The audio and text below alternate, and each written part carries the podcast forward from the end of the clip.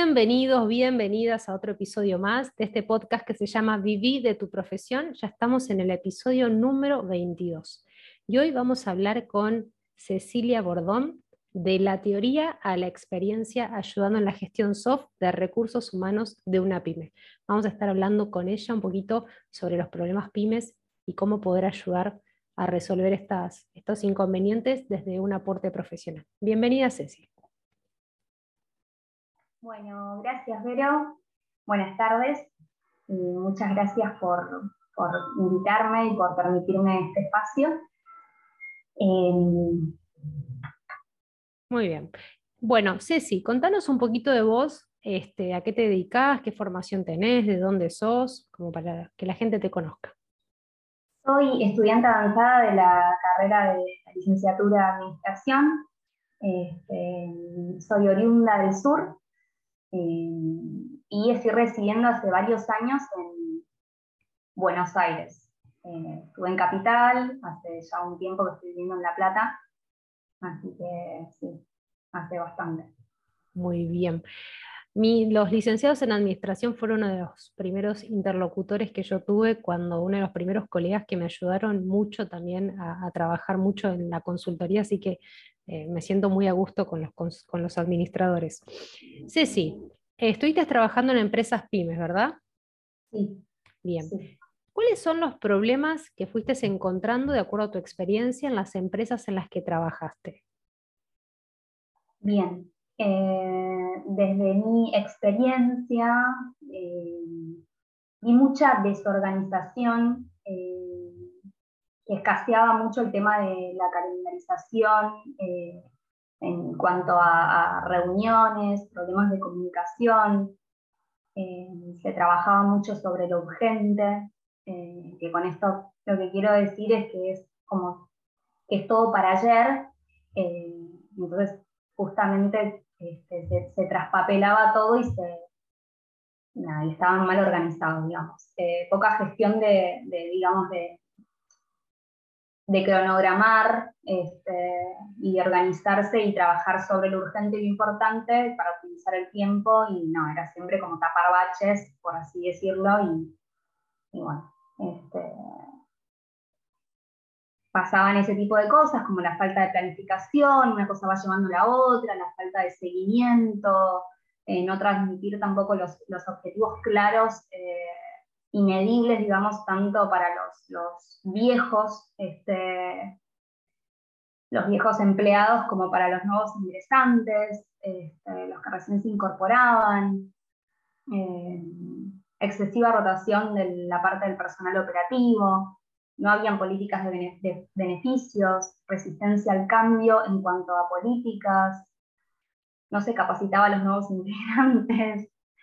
Eh, y sobre todo también el tema que lo habíamos hablado en el, en el curso, yo hacía un poco, bueno, cuento un poco mi experiencia en, o mi paso por, por el curso, eh, un poco de catarsis este, cada vez que, llegaba, porque sí, me encontraba con muchas, con muchas de estas problemáticas este, que, que, bueno, que quería resolver y, y aportar, digamos, valor hacia, hacia eso.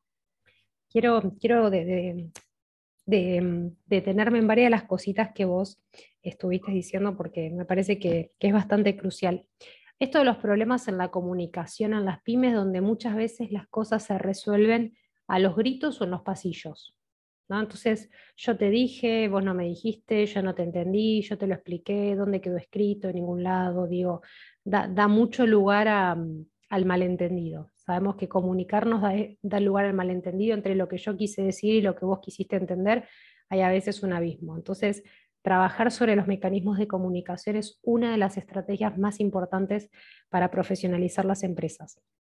Lo otro que vos mencionabas es el poco uso de una planificación, de un orden. Vos hablabas de eh, calendarizar las tareas, las funciones. Muchas veces se va haciendo sobre la marcha y pareciera que no hay tiempo para planificar.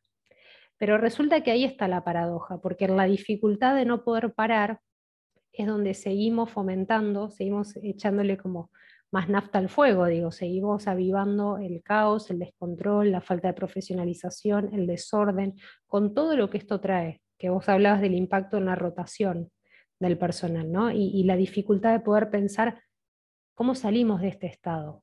Entonces me parece que es súper importante, como siempre decimos, frente a la urgencia, la pausa para poder planificar, para poder ordenarnos, para poder pensar qué nos está pasando, sí o sí tenemos que hacer una pausa. Muchas veces esa pausa está en las reuniones, ¿no? en poder calendarizar en principio reuniones orientadas por objetivo, como para poder ordenarnos y poder hacer seguimiento, porque muchas veces pasa que los líderes están tan metidos en lo operativo que tienen muy poquito tiempo para poder hacer seguimiento de aquello que están solicitando. Entonces se termina como, como acrecentando el malestar interno. Y lo otro que me encantó que, que, vos mencionaste y que yo veo mucho en los grupos edición tras edición es esto de la catarsis. Muchas veces en nuestra formación profesional hay pocos espacios para compartir con colegas, che, me está pasando esto, tengo este problema, ¿cómo, cómo me ayudas? ¿Cómo lo podemos mirar diferente? Entonces, el poder tener una tribu de colegas con los cuales pedir opinión, otro punto de vista, sumar experiencias, eh, me parece que es súper enriquecedor al desarrollo profesional. Si yo ahora te preguntara, ¿cuál fue tu aporte en las organizaciones en las que trabajaste? ¿Qué me dirías? Bien, eh, mi aporte fue justamente darle una vuelta de rosca, por así decirlo, a todo esto que, veía que era, este, que era como muy a traspié eh, de estandarizar las tareas. Eh, trataba así de, darle justamente un marco, asentar el proceso de contratación, evaluar los procesos y justamente darle seguimiento, que era lo que no se hacía establecer nuevos procesos de control también en cuanto a, la parte operativa, que era donde más había esto de la, excesiva rotación de personal. Trabajar con los jefes del área también para justamente coachearlos, esto, esto, este, que también hablamos mucho en el curso de, de, lo bueno que es trabajar en conjunto con ellos, este, coachearlos también y, sobre todo a la hora de reunirnos tanto con, con los jefes del área como con el personal este, hacer una, una buena devolución o, plantearlo de una manera que, que también la persona no se sienta atacada, ¿no? Porque en una de las áreas, por sobre todo, una de las situaciones que me pasó, eh, uno de los jefes de, de áreas era un líder autoritario. Entonces, la llegada que tenía justamente con los empleados era muy este, agresiva. Eh, entonces, justamente era trabajar mucho sobre, sobre eso. Y como eh, también la, la, comunicación agresiva hace que se activen los ciclos de violencia internamente, que sin quererlos, cuando se instalan, son mucho más complejos de modificarlos que quizás saneándolos a tiempo, ¿no? porque tenés que trabajar mucho la estructura mental de los líderes o del, e, o del equipo que se, se acostumbró, entre comillas, ¿no? bueno, está loquito, bueno, el jefe es así, bueno, no sé, estas cosas como que se aceptan, hace que se siga abonando el malestar. Mi otra pregunta... totalmente, de hecho, eh, perdón, pero justamente con, eso en particular se veía mucha resistencia al cambio de los nuevos procesos y demás. Entonces era como que eh, una cosa iba llevando a la otra. Por eso la importancia también de contar con el consenso, contar con la aceptación y entender por qué estamos gestionando este cambio y hacerlo siempre como muy gradual. ¿no? Es uno de, las, de los recursos para la gestión del cambio. Si yo te pregunto por qué es importante incorporar profesionales al área de recursos humanos, ¿qué beneficios le traen a las pymes no profesionalizadas? Es importante porque justamente necesitan tener un marco, un mapa estratégico este, para el bienestar organizacional, para visualizar también la estrategia de cómo se vienen haciendo las cosas. Pasa mucho y sobre todo desde pymes familiares hasta las que no, eh, que vienen haciendo por décadas o los últimos años o toda su vida ciclo de vida, digamos, de la empresa siempre se manejaron de la misma manera. Y, quizás en, en, algún momento eso sirvió y quizás ya no. Eh, entonces también a veces es necesario cambiar la perspectiva de la mirada, siempre visualizando la estrategia. Eh, y bueno, para visualizar la estrategia obviamente se necesita eh, este tipo de, herramientas y un ordenamiento. También en cuanto a políticas, normas, procesos, establecer diagnósticos organizacionales, evaluaciones. Bueno, yo implementé la de eh, la evaluación de, bueno, de desempeño y de clima organizacional, analizar también esto que, que hablábamos mucho en el curso de la organización con un enfoque sistémico, Em, y sobre todo también eh, trabajar sobre el, capital humano este, para darles aprendizaje y crecimiento. Y aparte es importante porque todo esto que vos estás nombrando de estrategia, procesos, métodos, requieren cabeza, requieren tiempo para pensar, requiere tiempo de análisis, requiere la gestión de indicadores, que si estamos en el día a día apagando incendios, haciendo únicamente foco en la tarea, no se puede contemplar la estrategia de un negocio, entonces termina siendo contraproducente en el crecimiento y la subsistencia de esa empresa pyme. Si yo te preguntara qué experiencias, recursos o herramientas prácticas te llevas de haber trabajado en pymes. Experiencias siempre positivas. Capitalizando justamente eso, la experiencia a mi favor y sacando el aprendizaje de cada situación, considero que, de esa forma ya ganás. Eh, y me, llevo, me llevé más herramientas técnicas de registración, entre otras, este, y, y sobre todo esto de que no sobrevive el más fuerte también, sino el, más adaptativo. Este, eso. Eh, que también es importante y fundamental esto que hablábamos del tema de la comunicación interna dentro de la, organización y poder ser ese soporte de integración que el empleado necesita. El, trabajar la comunicación para mí es como el ABC de las empresas, es, es uno de los problemas por excelencia. Y ahí el profesional de recursos humanos solemos tener varias herramientas en lo que es la comunicación interna y en eso solemos ser un, gran capital de aporte para las pymes. Si yo te preguntara qué herramientas a vos te brindó el curso de gestión software en recursos humanos de psicología organizacional que hiciste. Herramientas muchas, eh, desde la teoría a, la práctica, eh, de planificación, eh, planillas, Excel, nóminas, de control de información, nuevos autores, libros, mucha, mucha data del bien.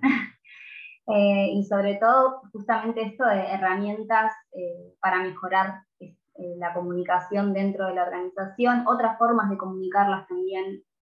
Eh, quizás eh, uno va por algún lado y, es como virar y, ver otras formas también de, llegada y que no todas las personas obviamente somos seres individuales y que no a todos nos llega la, la misma información de la misma manera, de facilitar el poder de negociación también, este, gestionar las emociones personales y del equipo, herramientas de resolución de conflicto y la importancia de esto que decía en un principio de darle seguimiento a cada implementación y cada proceso y sobre todo esto que me quedó muy marcado, que lo hemos hablado en, varias de mis catarsis, es esto de traccionar con los líderes. Es fundamental para, para la mejora continua. Súper, porque sin ellos no vamos a poder hacer mucho, ¿no? Eh, me estaba acordando una, una, situación, hablaba con un gerente de recursos humanos y me decía, ¿no?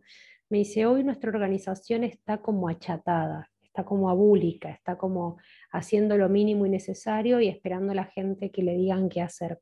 Y me está costando mucho llegar a ellos. Entonces, bueno, propusimos una actividad donde la, la actividad proponía un poquito hacer un, digamos, volver a apropiarnos del sentido del desarrollo personal y organizacional y utilizamos metáforas. Entonces digo, muchas veces insistimos con que una información entre repitiendo exactamente lo mismo. Y a veces lo que tenemos que cambiar es la forma en que decimos las cosas. Cuando traemos novedades a las maneras en que hablamos, a las maneras en que comunicamos, a las maneras en que generamos acuerdos, entonces generamos otra posible apertura. Ahora, una vez que la apertura se inicia, queda después el desafío de ver cómo continuamos, que ese es el desafío de esta empresa. Entonces digo, tomando esto que vos hablas de la comunicación, importantísimo, dejar de repetir lo que no funciona para encontrar nuevas formas. Por eso está tan bueno la conversación con pares, porque quizás te traen una novedad a tu esquema de trabajo. Yo, en cada clase aprendo novedades y, esta catarsis que se hace en donde sacamos muchas veces y pulimos nuevas formas o nuevos procesos. ¿no? Entonces alguien trae y dice, a mí me sirvió tal cosa, yo implementé tal otra, y eso termina enriqueciendo un trabajo y un aprendizaje que no sea meramente teórico. ¿no? Necesitamos más de este tipo de espacios, a mi entender, más prácticos, más bajado a tierra, más actualizados, más colaborativos. Que al menos, yo siempre cuento que hace 12 años, cuando quise trabajar, no encontraba este tipo de espacios. Por eso me fui apalancando de los poquitos profesionales que conocía y eran licenciados en administración. Después se fue ampliando la red, pero para empezar, eh, y que vos hoy seas estudiante avanzado y estés profesionalizando empresas, quizás es, una posibilidad que no todos tienen. Así que en eso me encanta que, lo estés viviendo. ¿Qué le dirías a la Ceci de hace seis meses o un año atrás, ¿sí? que estaba recién empezando sus estudios? ¿Qué le dirías con tu experiencia de hoy? ¿Qué le diría? Eh, le diría algo que, que lo digo mucho y me lo repito, siempre digo te lo digo, me lo y me lo digo, eh, que es no te tomes nada personal y no hagas suposiciones. Dos de los cuatro acuerdos, este, es un librazo, que si no lo conocen, se los recomiendo que lo lean. Para mí es un librito que hay que tener en la mesita de luz. Los cuatro acuerdos y cada tanto Y cada tanto leerlo. Un librazo de Miguel Ruiz, que habla este, bueno, de eso. Esos dos es como que para mí me, eh, son fundamentales este, para, para, la vida. Bien, y ahora, y ahora pensemos en algún estudiante o un profesional recién graduado que está queriendo insertarse en el área de recursos humanos, no sabe por dónde empezar, no sabe qué hacer, cree que no tiene todas las herramientas que se necesitan, ¿no? porque muchas veces los profesionales tenemos crisis de conocimiento, como si el conocimiento se pueda, en algún momento lo completáramos, digo, el conocimiento es inabarcable, es infinito. Entonces, digo, cuando entramos en estas crisis de yo no sé, no me sale, no estoy preparado, sigo estudiando y postergo, postergo, ¿qué le dirías hoy con tu experiencia? Eh, que en el caso de que empiecen en alguna pyme, paciencia eh, y que coachear justamente a los, a los líderes eh, y trabajar en, conjunto con ellos, ir en la misma sintonía para poder transformar, dependiendo del tipo de líder que sea, pero siempre tratar de llevarlo justamente a, a lo, transformador eh, y transmitir objetivos claros. Y, también, y también aprender a hablar el mismo idioma. Digo esto porque a veces salimos de la facultad con el librito abajo de todo lo que habría que hacer. Cuando llegamos a la realidad de las pymes, eh, nos encontramos con un montón de resistencias o de tiempos de implementación que duplican lo esperable duplican o triplican el tiempo en que uno esperaría diseñar un área, un organigrama, una descripción de puesto, ¿no? reunirnos. Entonces, aprender también a, equilibrar los tiempos personales y de la organización. Eso también parece es una gran clave para no frustrarnos en el intento. Parece que los, como todo proceso, los resultados se ven en el mediano y largo plazo sobre todo más el sostenimiento de ese cambio. Quizás hoy parece que lo que estamos haciendo es poco, pero es una semilla. Es una semilla que en lo constante germina. Sobre todo, como vos decís, cuando trabajamos codo a codo con los líderes, con los CEOs, con los directivos. Así que eso me parece como súper clave. Bueno, Ceci, me encantó esta, me encantó esta entrevista. también. Aunque estoy un poco nerviosa, pero, pero sí. Eh, bueno, siempre hay una primera vez. Totalmente. Había que romper el cielo. Y lo bueno es no quedarnos En, el miedo. ¿Algo más que quieras decir antes de que terminemos? Eh, no, por ahí me quedó esto de qué le diría alguna recomendación. Eh, o sea, me, quedé pensando un poco en, mi paso también por, por, el curso, las cosas que, yo te consultaba o que surgían de mis compañeros también. Eh, y hubo algo que, en mí resonó mucho, que, que me sirvió también medio como, como mantra para la vida, que es cuál es mi no negociable.